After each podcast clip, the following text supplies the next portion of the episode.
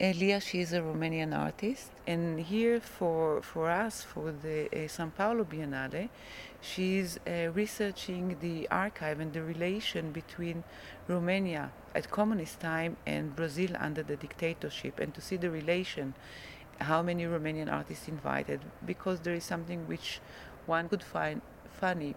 The dictatorship was against communism. Romania was closed because of communism. And if we look, Romania and Brazil during the biennial had quite a lot of exchange.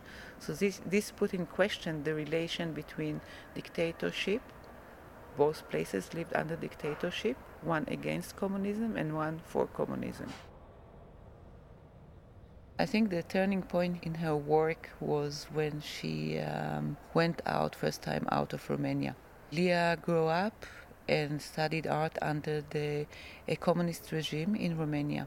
And when she went out, she understood how much the information that she had about art, about the world, and the gap in this information about the her knowledge about art history, about other artists, how the world is working, because Romania was one of the places, I think even more than the USSR, more than uh, Russia, they were close to other influence. So very little information entered and also went out.